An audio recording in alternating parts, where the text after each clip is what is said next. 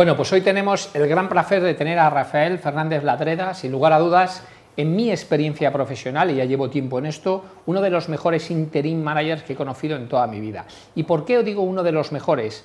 Porque el track record que lleva de todos los proyectos que ha hecho, tanto su vida personal como directivo, pero sobre todo su vida profesional como interim, ha sido el que más he visto que ha logrado impactar en la cuenta de resultados de las compañías y tener más éxito trabajando como interim. Buenas, Rafael, ¿qué tal? Buenas tardes. ¿Qué tal, José Luis? Oye, es un placer de verdad tenerte aquí porque a mí me gusta muchas veces a la gente cuando habla del interim que pongan ambos ejemplos y que vean en tu profesionalidad y todo lo que has hecho un ejemplo en lo que tiene que ser un gran interim. Yo, la primera pregunta que te diría, yo he visto muchos interim trabajar y he visto muchos proyectos, pero y no me importa, te digo, como te diría, he visto pocos, te diría ninguno. Con tus track record no he visto ninguno. ¿Tú cuál crees que es el éxito de tu gran éxito? O sea, cuáles son los factores de éxito que te hace que cuando haces un proyecto de interim impactes tanto en cuenta de resultados y seas capaz de hacerlo? Esto, pues voy a contribuir mi experiencia personal y la que he tenido oportunidad de compartir hablando con otros interims. Si hay eh, un consenso respecto a qué elementos constituyen éxito en, un proyecto y, y condiciones necesarias para tener éxito. La primera es debido a la naturaleza del interim, el término ya nos lo indica, es temporal y, son proyectos focalizados, eh, tienen un periodo determinado, varía, esto eh, entre seis meses, que son raros o mm, raros por lo corto y suelen tener que ver con cuestiones muy de área funcional muy específicas, muy especializadas. O lo más típico, eh, problemas que son más holísticos, que implican más a la empresa, más eh, del tipo de preocupación que tendría la dirección general. Y estos rara vez son de menos de 12 meses y se extienden hasta 18, ocasionalmente 24. A partir de ahí, pues normalmente eh, no hay ya eh, interim por, por, una razón muy sencilla, ¿no? que, en, ese periodo el interim ha acabado el proyecto para el que venía y se va, o a la empresa le cae muy bien y le gusta mucho y se quiere quedar con él y se queda con él. Pero la naturaleza del proyecto es temporal y por tanto también intensa. Entonces, eh, el hecho de que llevas con un objetivo concreto a llevar a cabo en un periodo concreto ya influye en otra serie de cuestiones. Eh, el proyecto es intenso. Eh, o sea, literalmente tienes que mentalizarte que cada día que estás allí están pagando por ti y tienes que asegurarte que esa inversión le das un retorno, no la conviertes en un coste innecesario y, perdido y desperdiciado. Esto, y para conseguir eso, y aquí entro a responder a tu pregunta en cuanto a condiciones fundamentales y de éxito, tienes que tener objetivos muy claros, Tienes que estar muy alineado con tu cliente, con quien te contrata, que normalmente es o la propiedad o, un consejo de administración en mi caso. Y eh, aunque esto parezca obvio, no, no, siempre es tan obvio. ¿no? A veces tienes que, pues, o no tienen sus ideas claras o tienen una concepción equivocada de lo que representa un interim. Frecuentemente eh, esta confusión eh, se presenta en, en pensar que el interim es un consultor, un asesor, me va a decir, me va a guiar, a lo mejor te hace un poco de eso, pero fundamentalmente, y, en concreto lo que yo hago eh, tiene que ver con la ejecución. Pues ahí es donde quería llegar, porque claro, viendo tu currículum que es impresionante, o sea, eh, titulación superior, por grado MBA, bilingüe, has trabajado en varios países, has trabajado en consultora estratégica de verdad, has hecho además en private equity, has sido director general de empresa, o sea, tu, tu, track record es bestial. O sea, yo sé que un perfil como el tuyo es capaz de definir cualquier estrategia y saber lo que hay una empresa tiene que hacer sin lugar a dudas. Pero la clave es cómo tú consigues que eso se haga, porque es lo que haremos.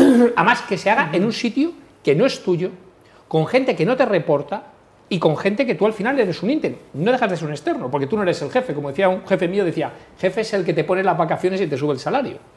Y tú no ocupas esas labores. Entonces, ¿cómo lo consigues, Rafael? Porque yo he visto que lo consigues. ¿Cómo lo haces? Eh, bien, pues lo primero es que hay mm, situaciones, hay una tipología y variedad de situaciones eh, muy amplia. No todas las situaciones son iguales. ¿no? Esto, las hay donde el, interim, eh, y en mi caso Eh, mi labor de interim es o como interim CEO o como interim CTO, Chief Transformation Officer, o como interim CRO, y disculpar eh, la sopa de letras, Chief Restructuring Officer. Eh, pero con cualquiera de las etiquetas hay condiciones importantes. Una es la de el, que puedas llevar a cabo aquello para lo que se te contrata. tienes que contar con autoridad explícita. Bueno, pues esto no siempre se produce. Ah, y, aún así, cuando esta no se produce, ¿sabes? no te dan las llaves de la empresa para que lleves a cabo lo que tienes que llevar a cabo, bueno, pues te toca también con tu bagaje de experiencia el aprender a lidiar con ese tipo de situaciones eh, más ambiguas y menos definidas. Eh, ¿Cómo lidias con ellas? Pues creo que el seniority, el, el conocimiento, el tener seguridad en ti mismo, porque seguridad que procede de haber hecho lo mismo en muchas ocasiones, pues es algo que se siente y que tú proyectas y que hace que, sin, aún en el caso en que no cuentes con autoridad formal explícita, pues eh, tienes una autoridad intelectual. Y si eres bueno en lo que haces, esta autoridad intelectual se va a poner de manifiesto en las interacciones que tengas con, con el personal de la empresa. Y, y recurres a ello. Pero fundamentalmente muy eh, importante, el, o sea, esto es una intervención temporal, no tienes tiempo eh, para andar eh, haciendo demasiadas disquisiciones filosóficas, andar convenciendo a alguien que te contrata de que haga algo que no es lo que quiere mm. hacer, tienes que tener claridad. Y de hecho, los buenos interim creo que se destacan también por el hecho de que suelen ser bastante disciplinados en, en lo que aceptan como trabajo y no suelen aceptar todos los proyectos. Eh, lo he visto en, varios de, mis compañeros de profesión con los que alguna vez hablo y me comentan y lo, veo también en, mis casos. ¿no? Nadie quiere meterse en un proyecto que, además, eh, si no reúne las condiciones necesarias, va a acabar mal y por tanto va, va a ser muy nocivo para tu reputación y para tu track record. Entonces, hay que tener objetivos claros y alineados con, eh, con el cliente. Eh, y ahora que hablas de esos objetivos, algo que yo he visto que a mí me impresionó mucho, que yo he tenido el honor de trabajar contigo, es el, el poco PowerPoint que utilizas, prácticamente nulo, y el mucho Excel, montando un cuadro de mandos absolutamente, que lo mides absolutamente todo, y que eso te sirve como guía para la transformación de la empresa.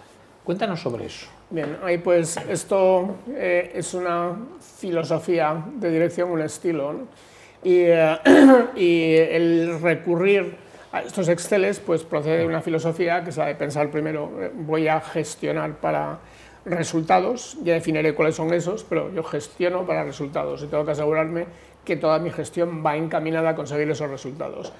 Esos resultados idealmente deben de ser o medibles o cuando no son medibles eh, tienes que ser capaz de decidir en un binario si los has cumplido o no. Tengo que abrir una nueva fábrica en Bulgaria para eh, diciembre del 2022. Eh, diciembre de 2022. ¿La abriste? No la abriste. ¿no? Y en otros no serán binarios, sino que serán, podrás medir. Quiero tener un resultado de explotación del 20%. ¿Llegaste al 20% o tuviste el 8%? ¿no? Em, a partir de ahí eh, porque todo lo que no midas y todo lo que no conviertas en un objetivo, pues eh, verdaderamente estás creando eh, la oportunidad para desperdiciar recursos. Y, en el caso de los proyectos de interim, ese factor se agudiza, tienes poco tiempo. Tienes que conseguir, y lo ideal es que tengas dos o tres resultados clave como objetivo, no 23, que luego se hacen y manejables dos o tres y a partir de ahí empieza a trabajar con el equipo para tratar de desagregar todos esos objetivos hasta el nivel más bajo de la organización que puedas. Idealmente todo el mundo tendría que tener su propio objetivo individual y un, eh, y un horizonte temporal para conseguirlo. y a partir de ahí tienes que tener los, los métodos, o sea, el secreto es objetivos que sean cuantitativos, que sean medibles, asignados individualmente y tienes que tener una estructura que lo siga. y también una cultura que enfatice la importancia de cumplir. O sea, hay una parte que tiene un valor relativamente inferior y otra que tiene un valor relativamente superior. El contar con planes. Y para, empezar, hoy en día eh, todo este know-how está disponible, eh, está volcable del Internet, o sea, tú tienes planes, plantillas para hacer lo que te dé la gana. Y de hecho creo que el, el, mundo y la historia de los fracasos está repleto de magníficos planes de acción.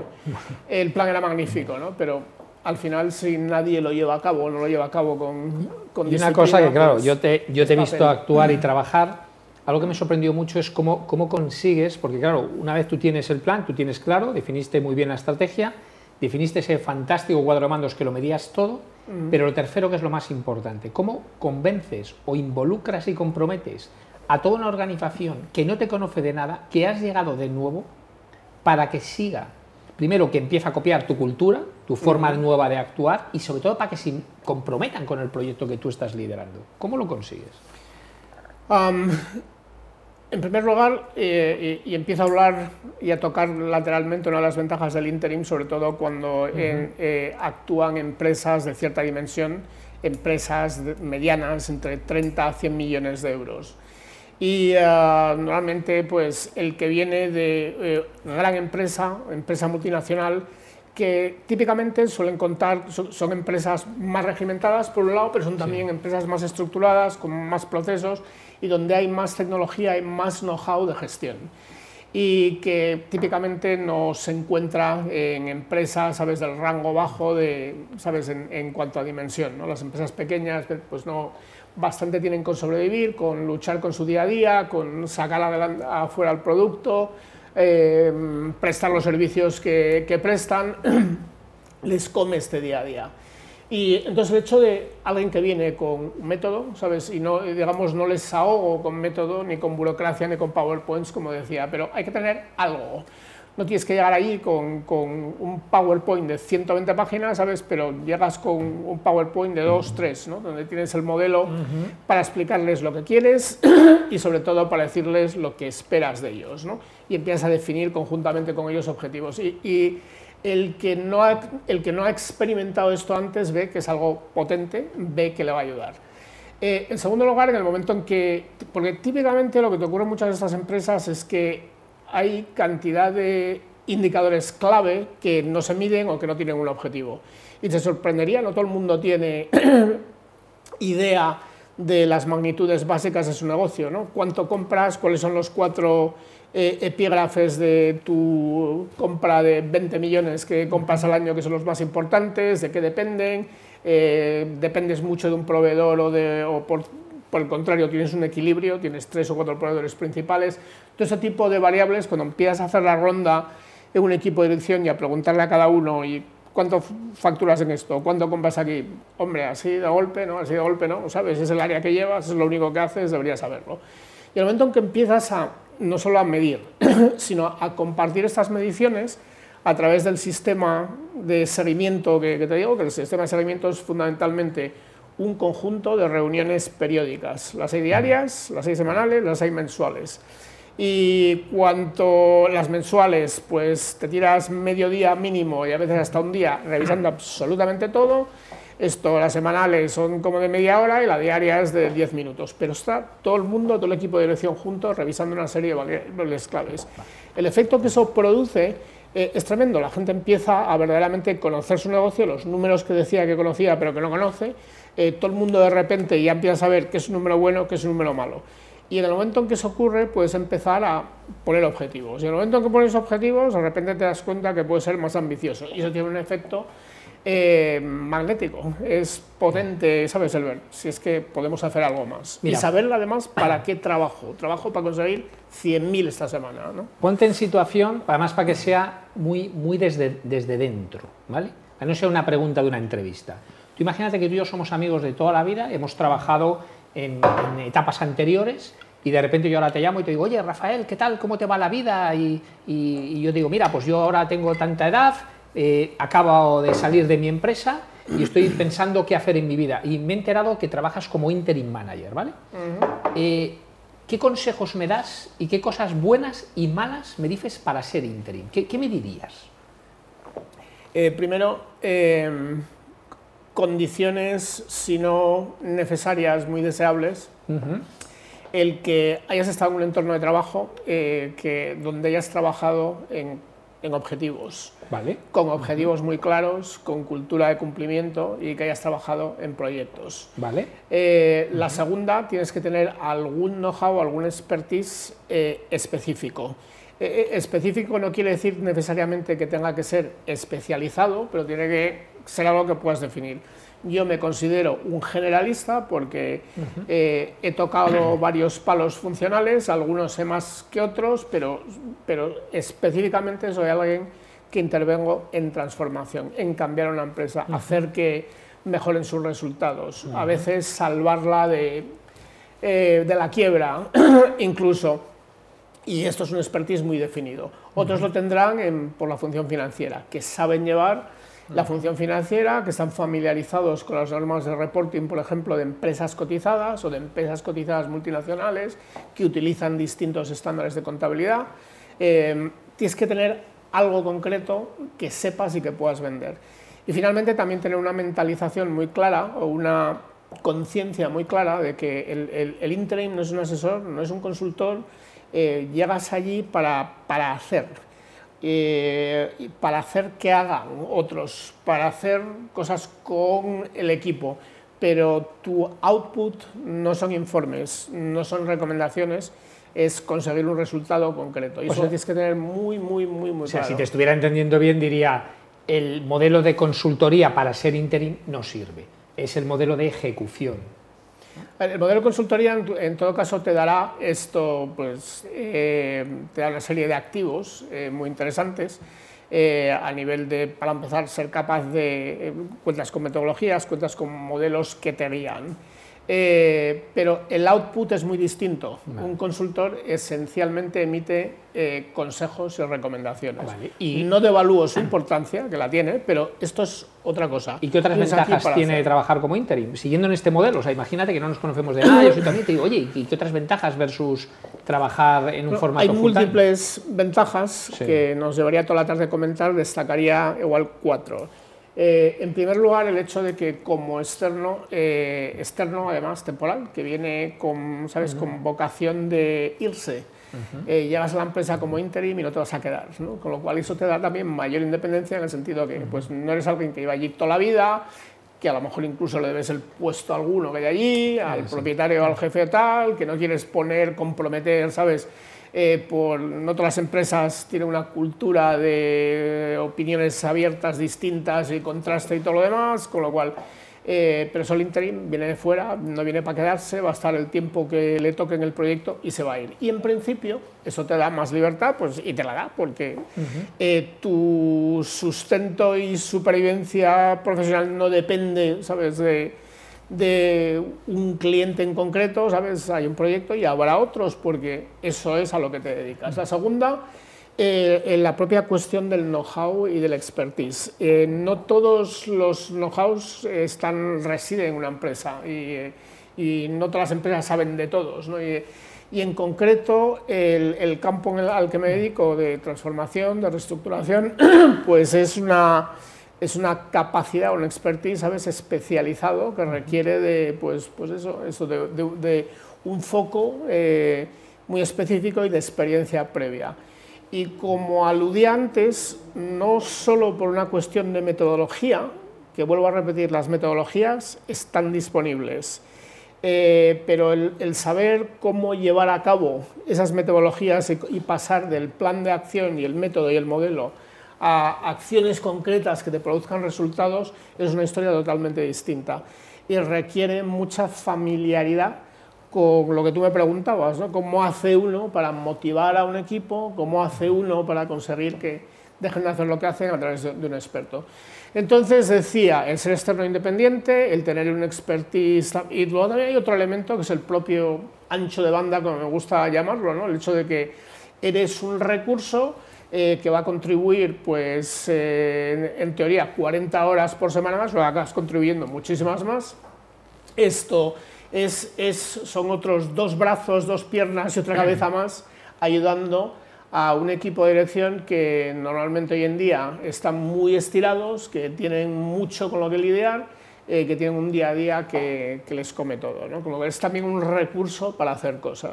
¿Y cuál sería la parte que dirías? Porque claro, todo lo que has dicho parece muy atractivo, suena muy bien. Yo estoy totalmente de acuerdo contigo, lo hemos hablado muchas veces, que no sirve todo el mundo. Además, es lo primero que aconsejo, no por nada, es para no equivocarte. Igual que todo el mundo no sirve para ser empresario, no todo el mundo sirve para ser interim. ¿Y cuál es la parte negativa de ser interim?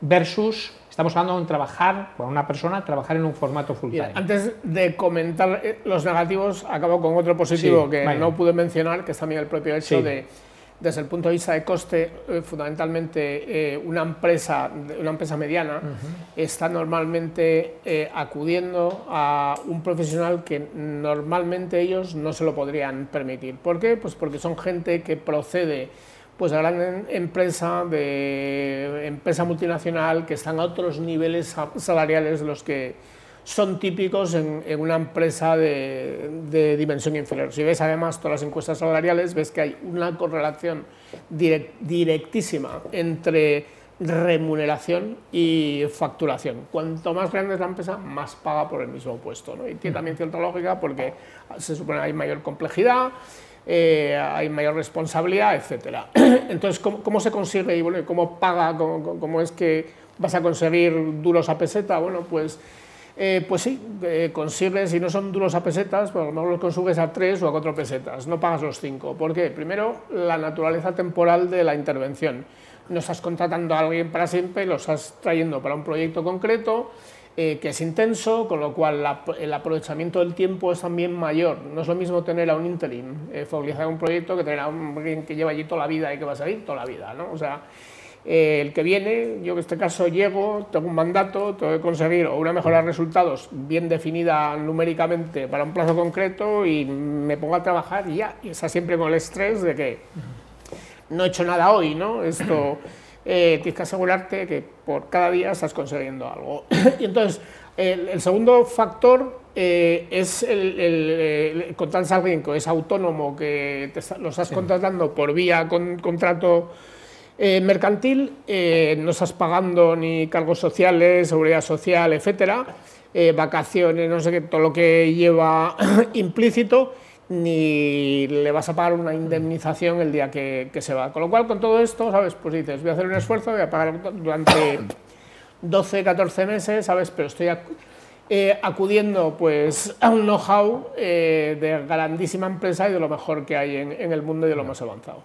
Y en cuanto a negativos, ¿negativos para quién? ¿Para, el cliente o para, el, interim? Pues eh, creo que los negativos son tan amplios como la variedad de interims que hay.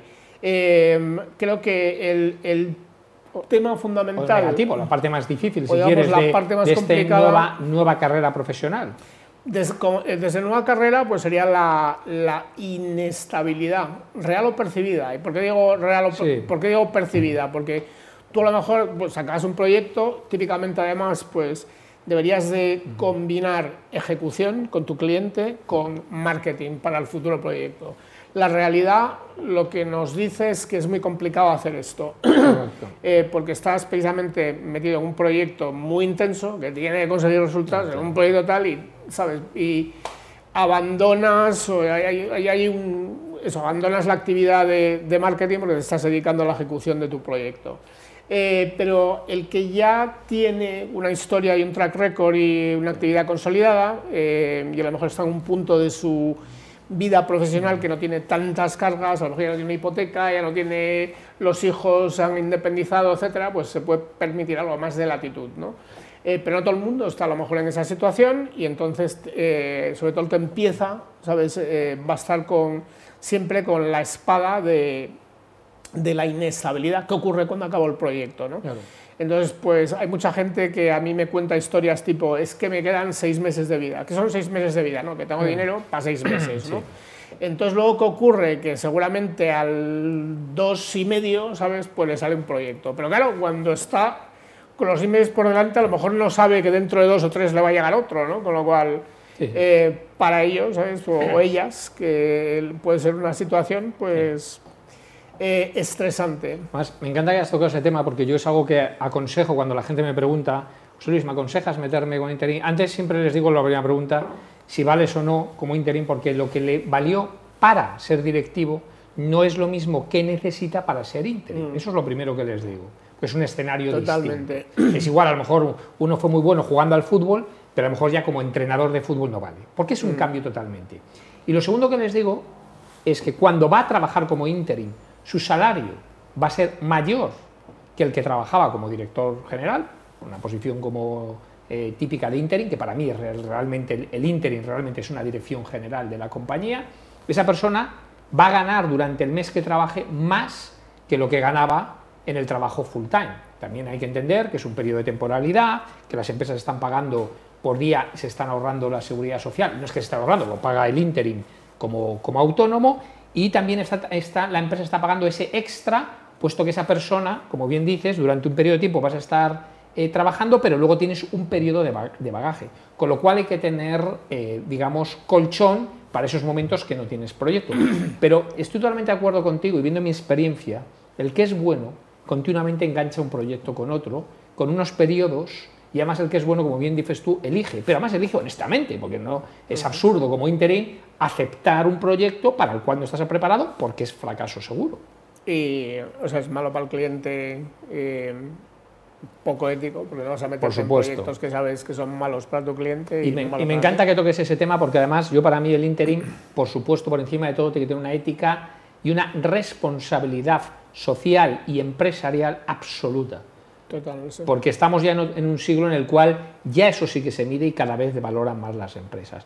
Así que nada, Rafael, un placer tener para aquí, tenerte en Tinku Management. Es un gran ejemplo como el que primero que he puesto, un gran directivo con un track record como el tuyo absolutamente impresionante. Has trabajado en las mejores consultoras estratégicas del mundo, en las mejores preventivo, en las mejores empresas.